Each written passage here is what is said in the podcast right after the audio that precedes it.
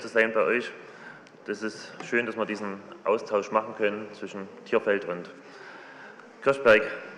Ja. Wir haben jetzt gerade eine Reihe von Lobpreisliedern gehört und manchmal ist es jetzt ein bisschen schizophren, wie wir Christen uns verhalten. Also wir singen ja am Sonntag oder hören uns das zumindest an, dass Gott der Höchste ist, dass er der Herr der ganzen Welt ist, dass vor ihm sich mal jedes Knie beugen wird.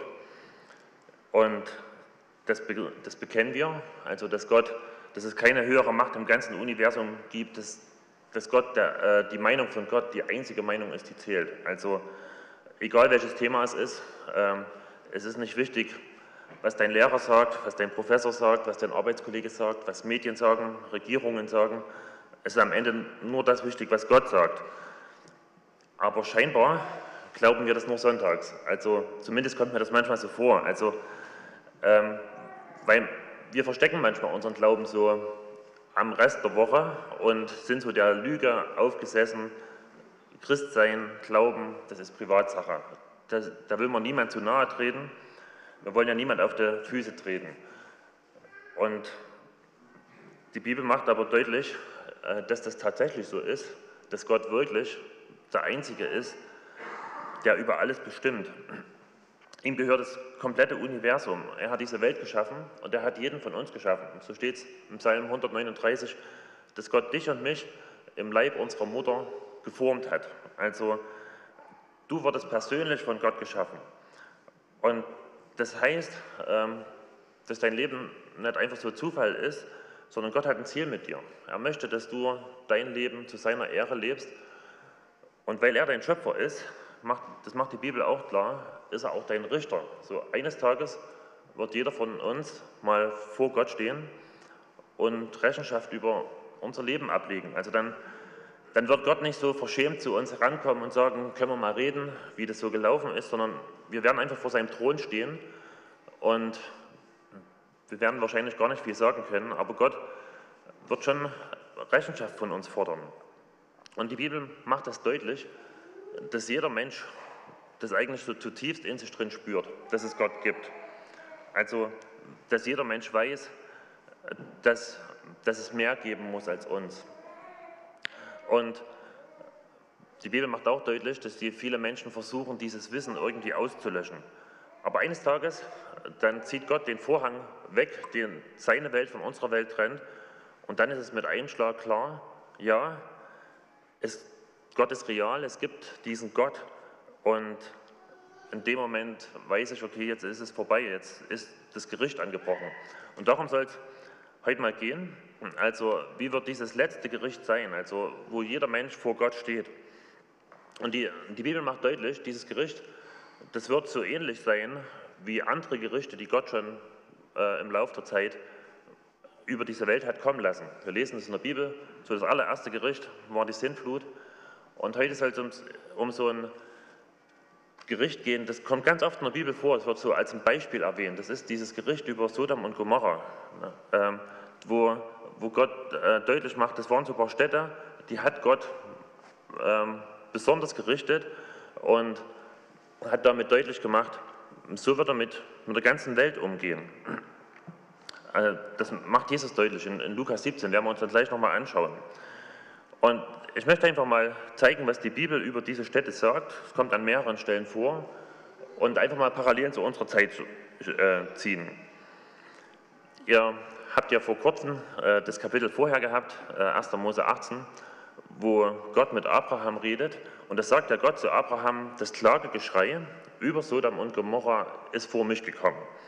Also er macht deutlich, ähm, da ist vieles nicht in Ordnung und Gott macht deutlich, ich schicke jetzt dort Engel hin, die sollen überprüfen, ob das wirklich so ist. Also das macht ja schon mal deutlich, Gott ist ein absolut gerechter Richter. Also er schlägt nicht einfach zu, sondern er überprüft das ganz gründlich, stimmt das, haben diese Städte wirklich Gericht verdient.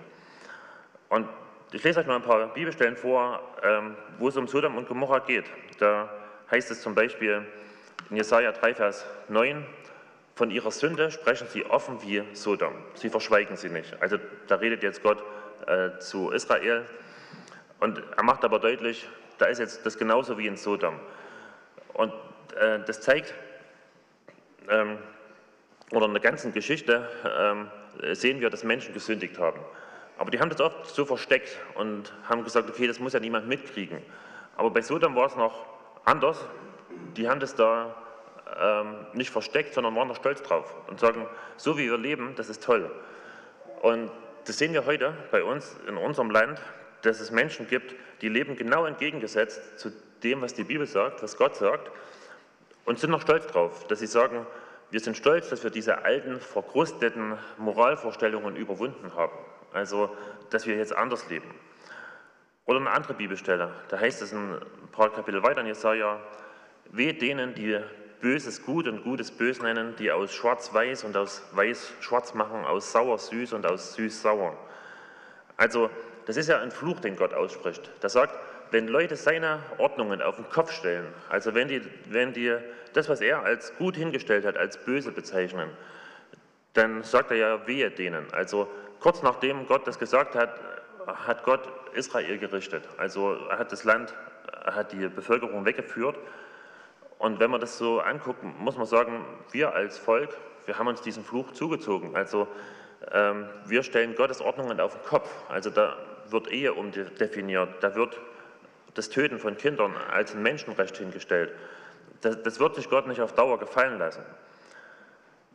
Ähm, weiter über Sodom und Gomorra, da heißt es in Jeremia 23, aber bei den Propheten Jerusalems habe ich Schauderhaftes gesehen, Ehebrechen und in der Lüge leben. Und sie stärken dabei noch die Hände der Übeltäter, damit sie nicht umkehren, jeder von seiner Bosheit. Sie alle sind für mich wie Sodom und seine Bewohner wie Gomorra. Also das zeigt, in Sodom und Gomorra gab es Ehebruch, das war an der Tagesordnung. Und man hat sich noch gegenseitig darin bestärkt und hat gesagt, das ist toll, dass du so lebst. Und Gott sagt, das ist was Schauderhaftes, also das hasse ich, das, das mag ich nicht. Noch eine andere Stelle, Hesekiel 16, da heißt es, siehe, das war die Schuld deiner Schwester Sodom. Sie war stolz und lebte mit ihren Tochterstädten sorglos und im Überfluss. Um Arme und Unterdrückte kümmerte sie sich nicht. Sie war überheblich und beging abscheuliche Verbrechen. All das sah ich. Als ich das sah, schaffte ich sie weg. Also das macht deutlich, die Leute von Sodom, die, die leben in einem Reichtum, in einem Luxus und sie leben auf Kosten von anderen. Das ist ja ähnlich wie heute, dass, dass viele, die im Luxus leben, ja auf Kosten von anderen leben. Und Jesus, der greift das mal auf und sagt dann, Lukas 17, wenn der Menschensohn kommt, also das ist Jesus selbst, dann wird es genauso sein wie in den Tagen Lots. Sie aßen und tranken, sie kauften und verkauften, bestellten das Land, bauten Häuser, wie sie es gewohnt waren. An dem Tag aber, an dem Lot die Stadt Sodom verließ, fiel Feuer und Schwefel vom Himmel und vernichtete sie alle. Ganz genauso wird es an dem Tag sein, an dem der Menschensohn kommt. Also das, was Jesus hier beschreibt, sind ja keine Sünden. Also Essen und Trinken, Kaufen, Verkaufen, das ist ja, sind ja gute Sachen, das ist ja nichts Böses. Aber dahinter, da steckt eine Weltanschauung, die, die vollkommen ohne Gott auskommt. Also man nennt das Materialismus. Ich lese mal hier eine Definition vor, da wird es so definiert, Materialismus ist eine Weltanschauung, die nur das Stoffliche als wirklich existierend, als Grund und Substanz der gesamten Wirklichkeit anerkennt und Seele und Geist als bloße Funktionen des Stofflichen betrachtet. Und das ist in der westlichen Welt seit über 100 Jahren die vorherrschende Weltanschauung. Also egal, ob das Planwirtschaft ist oder Marktwirtschaft, egal ob Kapitalismus oder Sozialismus, das steckt hinter all diesen Weltanschauungen. So, es gibt nur diese Welt und es gibt nichts, was darüber hinausgeht. Also nur das, was du anfassen kannst, was du sehen kannst, nur das ist wirklich. Und die Bibel, die beschreibt uns, das stimmt nicht. Also diese Welt ist anders. Es gibt um uns herum ein riesiges, unsichtbares Reich. In diesem Reich, da herrscht Gott, da gibt es Engel, da gibt es die Seelen der verstorbenen Menschen. Ähm, und das ist was ganz anderes. Wenn wir als Christen äh, das Vaterunser beten, dann, dann machen wir mit diesem Gebet deutlich, dass wir das nicht glauben, also dass wir nicht an den Materialismus glauben. Wir beten ja, Vater unser im Himmel, geheiligt werde dein Name. Also wir, wir beten, dass, dass Gott von außerhalb in diese Welt eingreift. Wir, wir beten, dass, dass, er, dass, dass er groß gemacht wird und wünschen uns, dass jeder seine Schönheit erkennt, so wie wir vorhin das in den Liedern gehört haben. Und wenn wir beten, dein Reich komme, dein Wille geschehe, dann beten wir, dass, dass das deutlich wird, dass er kommt auf diese Welt, dass alle ihn sehen, wie, wie sein Reich ist. Ein Materialist, da würde das genau umdrehen, das Gebet. Da würde beten, unser Name werde geheiligt. Also wir sollen groß sein, unser Reich komme, unser Wille geschehe. Also wir wollen unsere Welt auf, aufbauen. Und dazu brauchen wir halt keinen Gott. Das ist so die, die vorherrschende Anschauung heute. Und die meisten Menschen, die leben so, als ob es nur diese Welt gibt. Und aus diesem Grund suchen sie in dieser Welt Erfüllung und versuchen alles Glück in dieser Welt zu finden.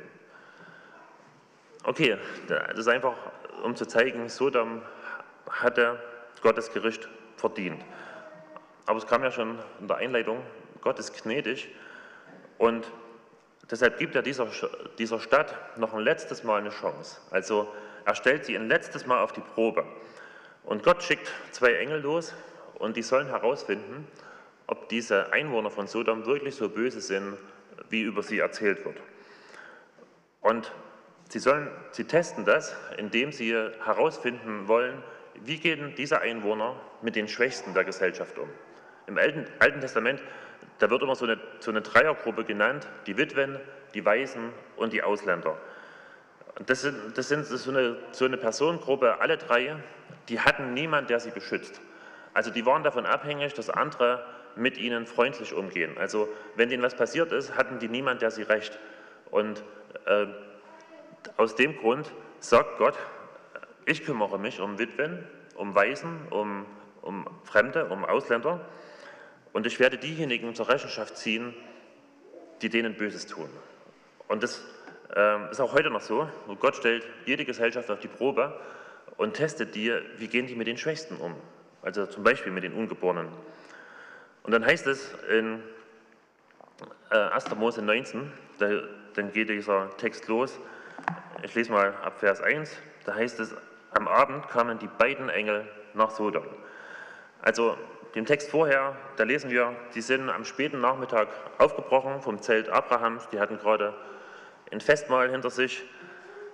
Und eine kurze Zeit später sind sie in Sodom, also dazwischen liegen so 35 Kilometer. Da merkt man schon, dass es Engel sind, dass da das nicht ganz natürlich zugeht. Aber das kriegen die Menschen in Sodom nicht mit. Also die denken, jetzt kommen einfach zwei Ausländer. Also die sehen aus wie ganz normale Menschen. Und dann geht es weiter. Lot saß gerade im Stadttor. Also das Stadttor, das, das war damals so der wichtigste Platz oder Ort von der Stadt. Also das war so ein langes Torgebäude, da waren links und rechts in dem Tor äh, waren so Sitze drin. Und da saßen die Ehrenbürger oder die, die Verantwortlichen von der Stadt, der Stadtrat saß da drin. Also das war der Ort, da musste jeder rein und rausgehen. Wenn es irgendwie eine Gerichtsverhandlung gab, wenn man irgendwie was Großes vorhatte, hat man das dort äh, an diesem Platz gemacht, vor diesem Tor. Und wenn hier steht, dass der Lot im Tor saß, also da bedeutet das, der hat es geschafft. Der ist in der Stadt aufgestiegen. Der saß jetzt im Stadtrat und gehörte zu den wichtigsten Leuten von Sodom. Und dann geht es weiter. Als er, also der Lot, sie kommen sah, stand er auf, ging ihnen entgegen, verbeugte sich tief und sagte, meine Herren, ich bitte euch, kommt in mein Haus und seid meine Gäste. Ihr könnt eure Füße waschen und über Nacht bleiben.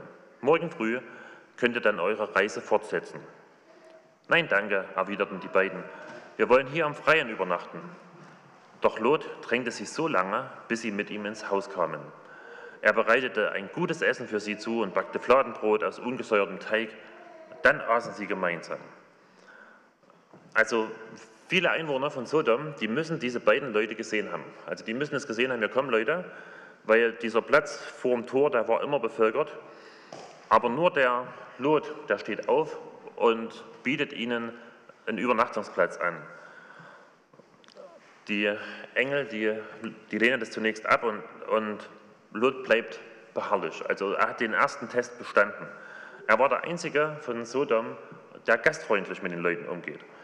Und er verhält sich hier so ähnlich wie Abraham. Also wir lesen es im Kapitel vorher, wie Abraham diesen gleichen Gästen äh, genauso entgegengeht, genauso sagt, bleibt doch bei mir, esst was und so. Das macht der Lot genauso. Und damit stellen, stellen die äh, zwei Engel, die stellen genauso den Lot auf die Probe. Also wir haben das ja in dem Kapitel vorher gesehen, dass Abraham zu Gott sagt, ähm, willst du den Gerechten und den Ungerechten umbringen? Und das sagt Gott, nee, das werde ich niemals machen. Und, und jetzt stellt Gott praktisch den Lot auf die Probe, ob er wirklich gerecht ist. Also ob er nur so sich nennt oder ob man merkt, da ist was verändert in dem sein Leben. Und bei dem Lot, da merkt man, ja, da ist wirklich ein Gerechter. Also der, der verhält sich gut. Und, und so wie ähm, Gott den Lot auf die Probe stellt, da stellt Gott uns ab und zu mal im Lauf des Lebens auf die Probe. Also stell dir vor, du würdest nächste Woche unerkannt von Engeln besucht werden und die würden dich auf die Probe stellen, würden dir merken, dass du ein Gerechter bist. Also dass, dass die Gerechtigkeit von Jesus dich prägt, dass du verändert worden bist, dass in dir der Heilige Geist ist. Jesus sagt es ja mal in Matthäus 25, er sagt, er selber, Jesus, begegnet uns im Lauf unseres Lebens unerkannt. Also er kommt als ein Fremder, als jemand, der im Gefängnis sitzt, als jemand, der Durst hat, als jemand, der krank ist, der einsam ist. Und dann sagt er Jesus, so wie ihr diese Leute behandelt habt, so, habt, so behandelt ihr mich. Also das, was ihr den Geringsten getan habt, das habt ihr mir getan. Und das, ähm, da wird halt deutlich, ist unser Leben wirklich vom Heiligen Geist geprägt, ist die Gerechtigkeit, die Jesus uns geschenkt hat, prägt die unser Leben. Dann geht es ja weiter. Die beiden Engel wollten sich gerade schlafen legen. Da kamen die Männer von Sodom und umstellten das Haus. Alle miteinander, Junge und Alte, aus der ganzen Stadt. Sie schrien, Lot, wo sind die Männer, die heute Abend zu dir gekommen sind? Gib sie raus, wir wollen es mit ihnen treiben. Also jetzt wird deutlich, die Einwohner von Sodom, die sind nicht nur nicht gastfreundlich, die sind so, sogar extrem fremdenfeindlich. Also das sind nicht bloß ein paar aus der Stadt, die hier extrem böse sind. Hier steht es extra, das sind alle Männer. Also Junge und Alte aus der ganzen Stadt, die kommen alle zusammen. Und die haben ja was extrem Böses vor. Die wollen diese Fremden homosexuell vergewaltigen. Also in dieser einen Szene, da kommt mit einem Mal so die ganze Bosheit von Sodom so richtig zum Ausdruck. Also anstelle die Fremden zu schützen, was gut wäre, wollen sie diesen schutzlosen Status von ihnen ausnutzen und ähm, sie wollen ihnen was Böses antun. Und sie stellen das gute Geschenk Gottes, äh, Geschenk Sexualität, das stellen sie völlig auf den Kopf. Also Gott hat sich das gedacht, dass Sexualität ein Ausdruck von Liebe ist zwischen Mann und Frau, wo man sich gegenseitig hingibt, sich beschenkt, sich Freude machen will, dass es in der Ehe stattfindet. Und hier reisen oder wollen die Leute dieses Geschenk aus der Ehe rausreißen. Es findet nicht mehr zwischen Mann und Frau statt. Es dient nicht mehr dazu, den anderen zu beschenken, ihm Freude zu machen, sondern ihm Gewalt anzutun und ihn zu erniedrigen. Und da, da merkt man, die haben das völlig auf den Kopf gestellt. Und dann heißt es weiter, Lot trat zu ihnen vors Haus und zog die Tür hinter sich zu. Meine Brüder, rief er, begeht doch nicht so ein Verbrechen. Also wieder, der Lot, der verhält sich ja völlig vorbildlich. Also er stellt sich schützend vor seine äh, Gäste. Also müsst ihr euch vorstellen, die ganze Stadt kommt zusammen, steht vor dem Haus von Lot und er getraut sich dort rauszugehen vor so einem Mob, macht noch die Türe zu, damit seine Gäste geschützt sind. Und er sagt ihnen das auf den Kopf zu und sagt, begeht nicht so ein Verbrechen. Also dazu gehört Mut. Und dann kriegt er ähm, bringt uns noch einen Vorschlag. Ich sagte, ich habe zwei Töchter, die noch mit keinem Mann geschlafen haben. Ich bringe sie zu euch hinaus und ihr könnt mit ihnen machen, was ihr wollt. Nur diesen Männern tut nichts an, denn sie sind meine Gäste und stehen unter meinem Schutz. Also, das ist für uns schwer zu verkraften, so ein Vers, aber, aber Lot möchte damit zeigen, ich tue alles, was in meiner Macht steht, um diese meine Gäste zu schützen. Und da gebe ich lieber mein, meine eigene Familie her. Das ist vielleicht nicht besonders gut, aber wahrscheinlich wusste er nicht, nicht, sich nicht anders zu helfen. Und dann geht es weiter, dann sagen die Männer, sie aber brüllten, mach, dass du fortkommst. Du tauchst als Fremder bei uns auf und willst dich als Richter aufspielen. Pass bloß auf, dich richten wir noch viel schlimmer zu als die beiden anderen. Sie stürzten sich auf Lot und versuchten, die Tür aufzubrechen. Da zogen die beiden Engel Lot ins Haus zurück und verschlossen die Tür. Sie schlugen alle Männer draußen mit Blindheit, sodass diese es aufgaben, nach dem Eingang zu suchen. Das ist interessant. Ein paar Stunden vorher, da saß Lot im Tor der Stadt, also im Stadtrat, und er hatte gedacht, ich habe es jetzt geschafft, ich bin an der obersten Spitze von dieser Stadt, ich, ich gehöre zu den angesehenen Menschen, und jetzt merkt er mit einem Schlag, ich habe nie wirklich dazugehört. Die sagen jetzt zu ihm, du bist doch bloß ein Fremder, also du hast dir überhaupt nichts zu sagen. Und ich glaube, diese gleiche Erfahrung, die wird früher oder später jeder, der Jesus nachfolgt, machen. Also du kannst in dieser Welt Karriere machen, du kannst es zu Wohlstand bringen, du kannst gesellschaftlich aufsteigen und du denkst, äh, ich gehöre dazu.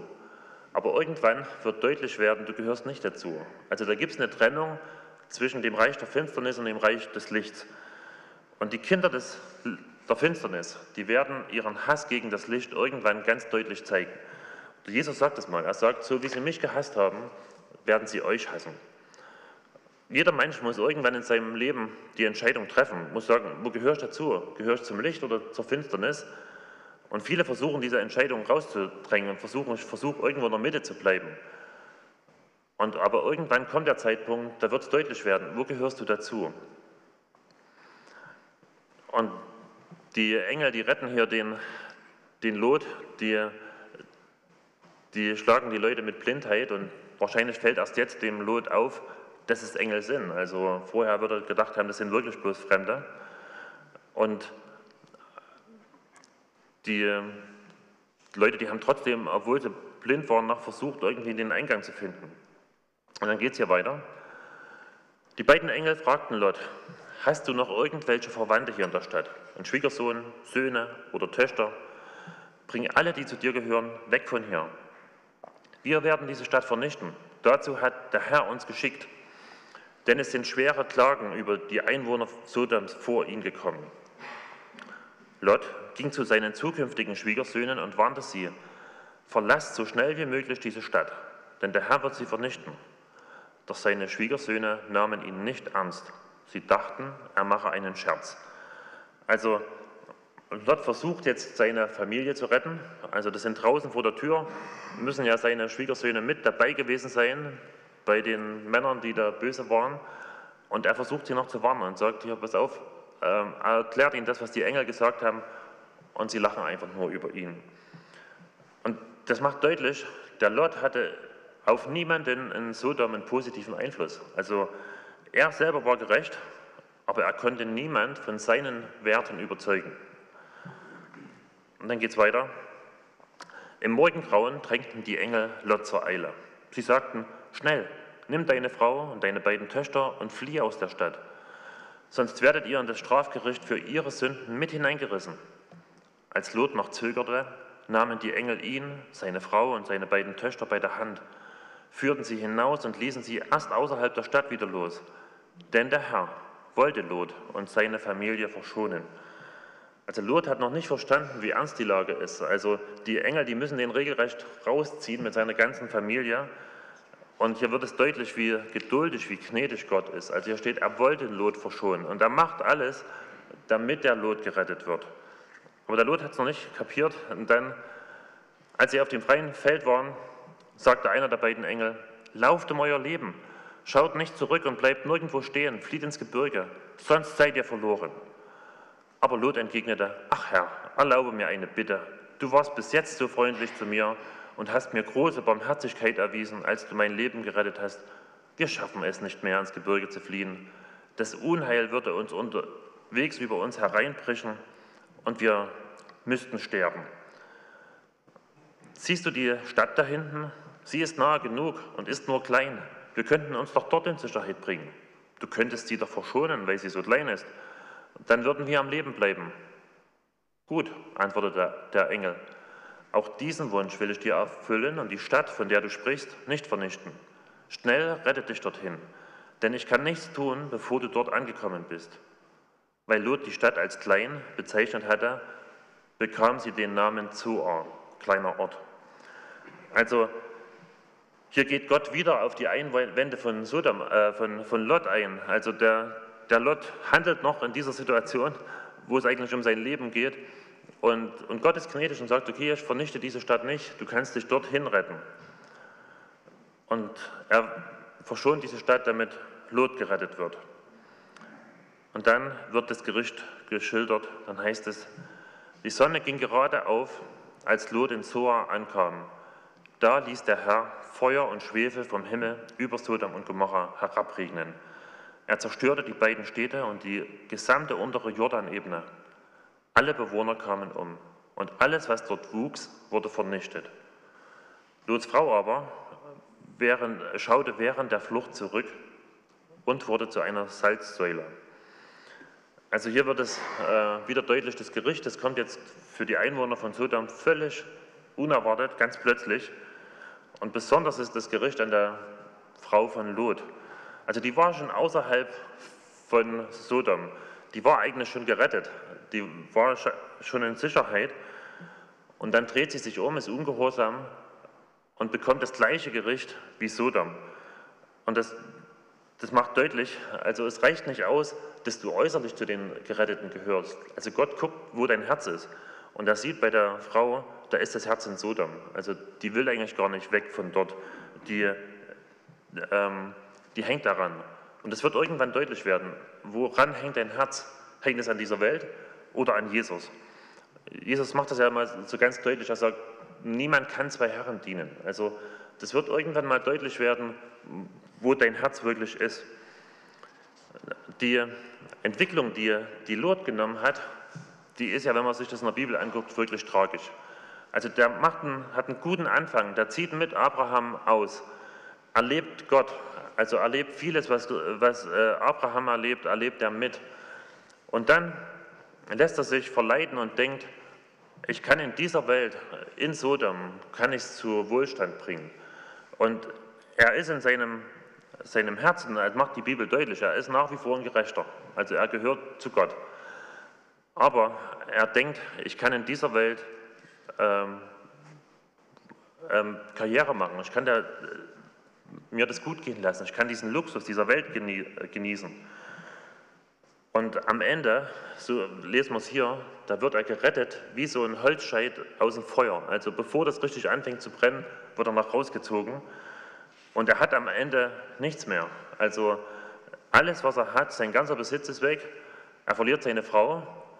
Und wir lesen dann im nächsten Abschnitt, ähm, da, da lebt er in einer Höhle und der hatte auf niemanden einen positiven Einfluss. Also auf niemanden in der Stadt, weder auf seine Frau noch auf seine Töchter. Seine Töchter, die sind genauso von den Werten von, von Sodom geprägt. Also da lesen wir, dass die den, ihren Vater betrunken machen, um mit ihm zu schlafen, um Kinder zu bekommen. Also das ist so eine Sache, die Gott eigentlich nie so wollte. Und jetzt nochmal dieser Text, den Jesus sagt. Er sagt ja, es wird sein, also wenn, Jesus, wenn er wiederkommt, wie in den Tagen Lots.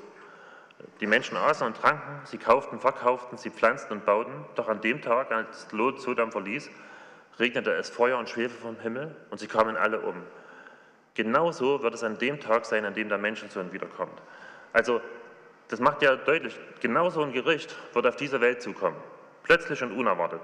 Und die Menschen, die werden wie die Einwohner von Sodoms denken, wir sind auf dem Höhepunkt unserer Entwicklung angekommen. Uns geht es doch gut. Wir leben in Luxus, wir, wir wissen, auf was es ankommt und dann ist es mit einem Schlag vorbei. Und genauso ähm, wie Gott alle Menschen richten wird, wird er die Leute retten, die zu ihm gehören, so wie er den Lot gerettet hat. Und die Bibel macht es äh, deutlich. Er sagt hier bei Lot, da hat Gott zwei Engel losgeschickt, die haben ihn rausgeholt. Und er sagt, beim letzten Gericht wird es genauso sein.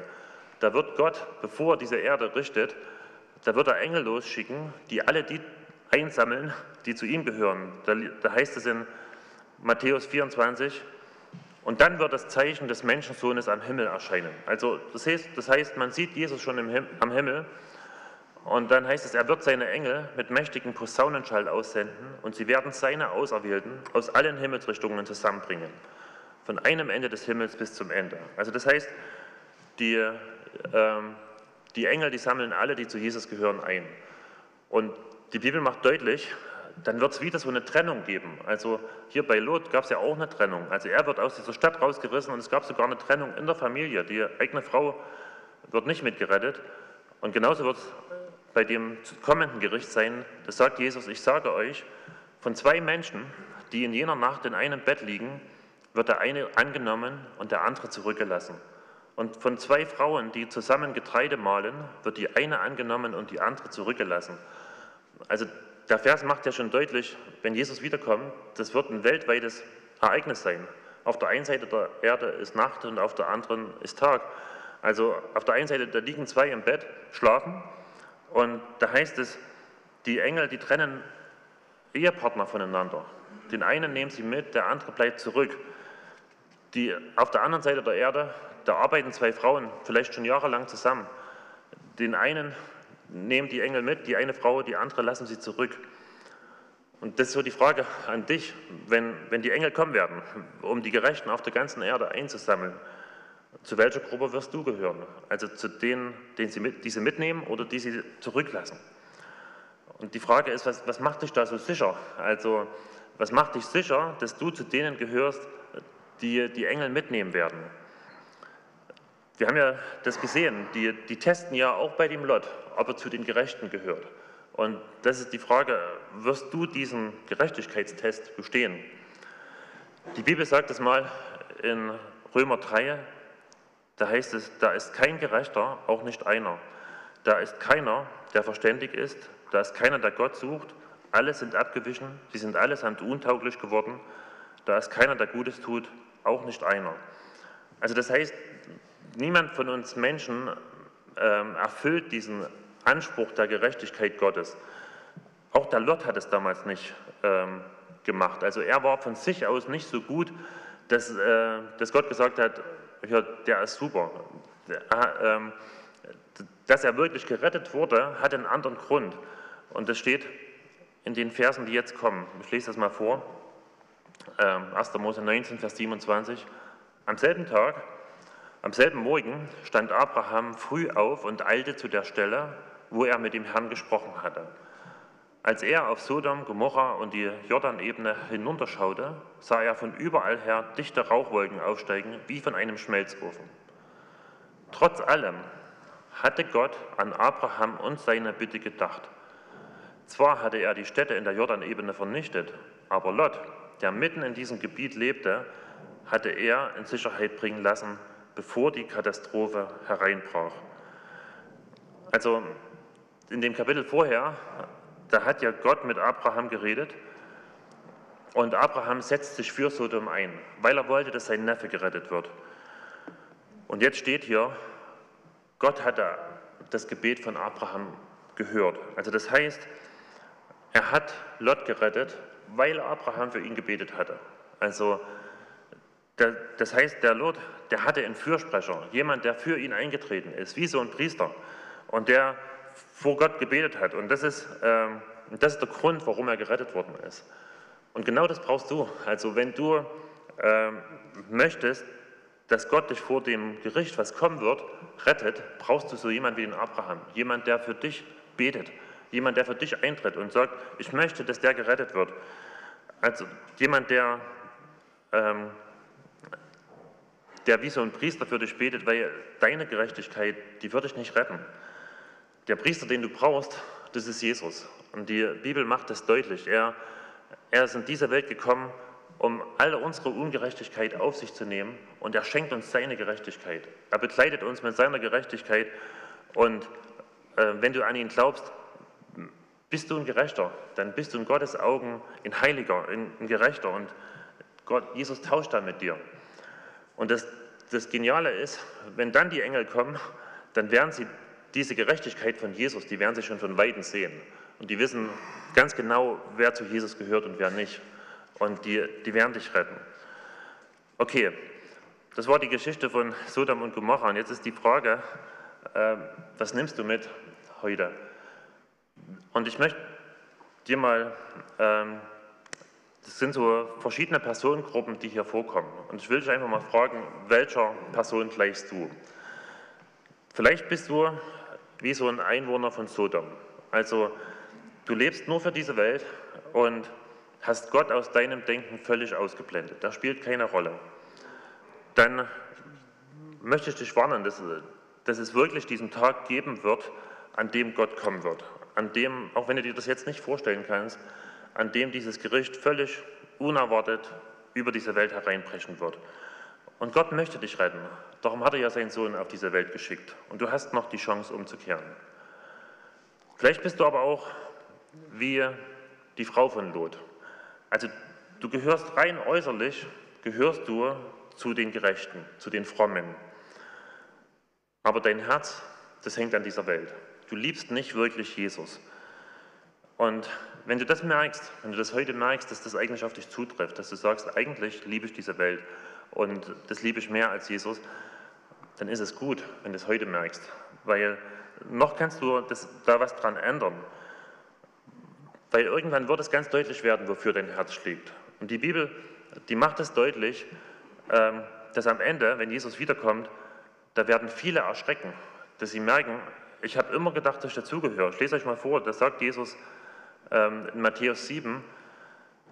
An, dem, an jenem Tag, wenn ich wiederkomme, werden viele zu mir sagen, Herr, Herr, haben wir nicht in deinem Namen große Dinge getan? Und dann werde ich ihnen bekennen, ich habe euch niemals gekannt, weicht von mir, ihr Übeltäter. Also ich finde das einen entsetzlichen Vers. Also Jesus sagt ja, das sind viele. Also das heißt, da wird es viele Leute geben, die denken, ich bin ein Christ. Und die merken am Ende, wenn Jesus wiederkommt, ich habe nie zu Jesus gehört. Der schickt mich von sich weg. Und das wäre tragisch, wenn du diese Entdeckung erst dann machst. Also wenn du es jetzt machst äh, und merkst, ich gehöre eigentlich nicht zu Jesus, dann kannst du was daran ändern, dann kannst du zu ihm kommen. Du kannst heute in eine Beziehung zu Jesus treten. Vielleicht gleichst du aber auch dem Lot. Also du bist wie der Lot ein Gerechter, du hast die Gerechtigkeit von Jesus an, du wirst am Ende gerettet werden, aber wie, wie der Lot, wie so ein Holzscheit aus dem Feuer. Du allein, niemand aus deiner Familie, aus deinem Umfeld. Also das, das würde bedeuten, dein Leben hatte hier auf dieser Erde keinen Einfluss auf andere, keinen positiven Einfluss, weil du die ganze Zeit ein falschem Ziel nachgestrebt bist. Du wolltest wie der Lot in dieser Welt reich werden. Also du bist so diesem, dieser Lüge des Materialismus auf den Leim gegangen und hast gedacht, es kommt darauf an, dass es mir hier auf dieser Erde gut geht. Und am Ende wirst du merken, was hat es alles gebracht? Und du wirst dir die Haare rauben, raufen und wirst dir denken, was hat mir mein Geld gebracht? All das, was ich mir leisten konnte, mein Vergnügen. Und jetzt äh, habe ich vielleicht nur ein paar wenige aus meiner Familie oder sogar niemand. Und die gehen dem großen Gericht Gottes entgegen. Ich bin zwar gerettet, aber ich habe am Ende für ein völlig falsches Ziel gelebt. Ich wünsche dir, dass du eher dem Abraham gleichst. Das, äh, da heißt es von ihm in Hebräer 11 über Abraham, er lebte in Zelten. Er wartete auf die Stadt, die auf festen Fundamenten steht und deren Gründer und Erbauer Gott selbst ist. Also das macht deutlich, Abraham, der hat nicht für diese Welt gelebt, der hat für die kommende Welt gelebt. Der war zwar reich, aber hat sich nie ein Haus gebaut, hat immer in Zelten gelebt. Der hat keine Stadt gegründet, weil er wusste, meine eigentliche Heimat, die ist im Himmel, die ist nicht hier auf der Erde. Und für ihn war so Gottes unsichtbares Reich, das war völlig real. Das war das Höchste in seinem Leben. Dafür hat er gelebt. Und aus diesem Grund, da hat das Leben von Abraham Einfluss gehabt. Also er hat eine Segensspur hinterlassen. Wir haben das in den, oder ihr habt das in den Kapiteln vorher gesehen. Das setzt sich für seinen Neffen ein. Der hat ihn ja schon mal aus Lot gerettet. Er, er ist jemand, der gastfreundlich ist, der mit seinem Reichtum großzügig umgeht. Und am Ende seines Lebens, dann steht er vor Gott mit vollen Händen weil er ganz viele natürliche und geistliche Nachkommen hat. Und dieses Leben wünsche ich dir. Das wünsche ich dir, dass, dass du so fest verwurzelt bist wie der Abraham in der zukünftigen Welt. Und dass deshalb dein Leben auf dieser, in dieser Welt einen Einfluss hat. Dass du sagst, ich kann hier eine Segensspur hinterlassen. Ich kann Leute positiv beeinflussen, dass durch mein Leben Menschen auf Gott hingewiesen werden und dadurch gerettet werden. Ich möchte am Ende nochmal beten und könnt dazu aufstehen. Lieber Herr Jesus, ich möchte Danke sagen, dass dein Wort die Wahrheit ist und du redest so ganz deutlich zu uns, dass es auf diese Welt, dass da nochmal ein großes Gericht zukommen wird. Und du gibst uns dieses Beispiel von Sodom und Gomorra und zeigst uns, wie du bist. Du machst deutlich, dass du lange Geduld hast und selbst dieser Stadt noch die Chance gegeben hast, umzukehren, aber dass du eines Tages richten wirst. Und ich bitte dich, dass du unser Herz prüfst, dass jeder sein eigenes Herz prüft und sieht, wo er wirklich steht, wem er gleicht. Und ich bitte dich, dass er sein Leben mit dir in Ordnung bringt. Und ich, und ich danke dir, dass du wiederkommen wirst, dass du Gerechtigkeit schaffen wirst. Und ich bitte dich, dass du uns vorbereitest und dass wir unsere Zeit, die wir jetzt haben, nutzen, um noch, dass noch so viel wie möglich Menschen gerettet werden. Amen.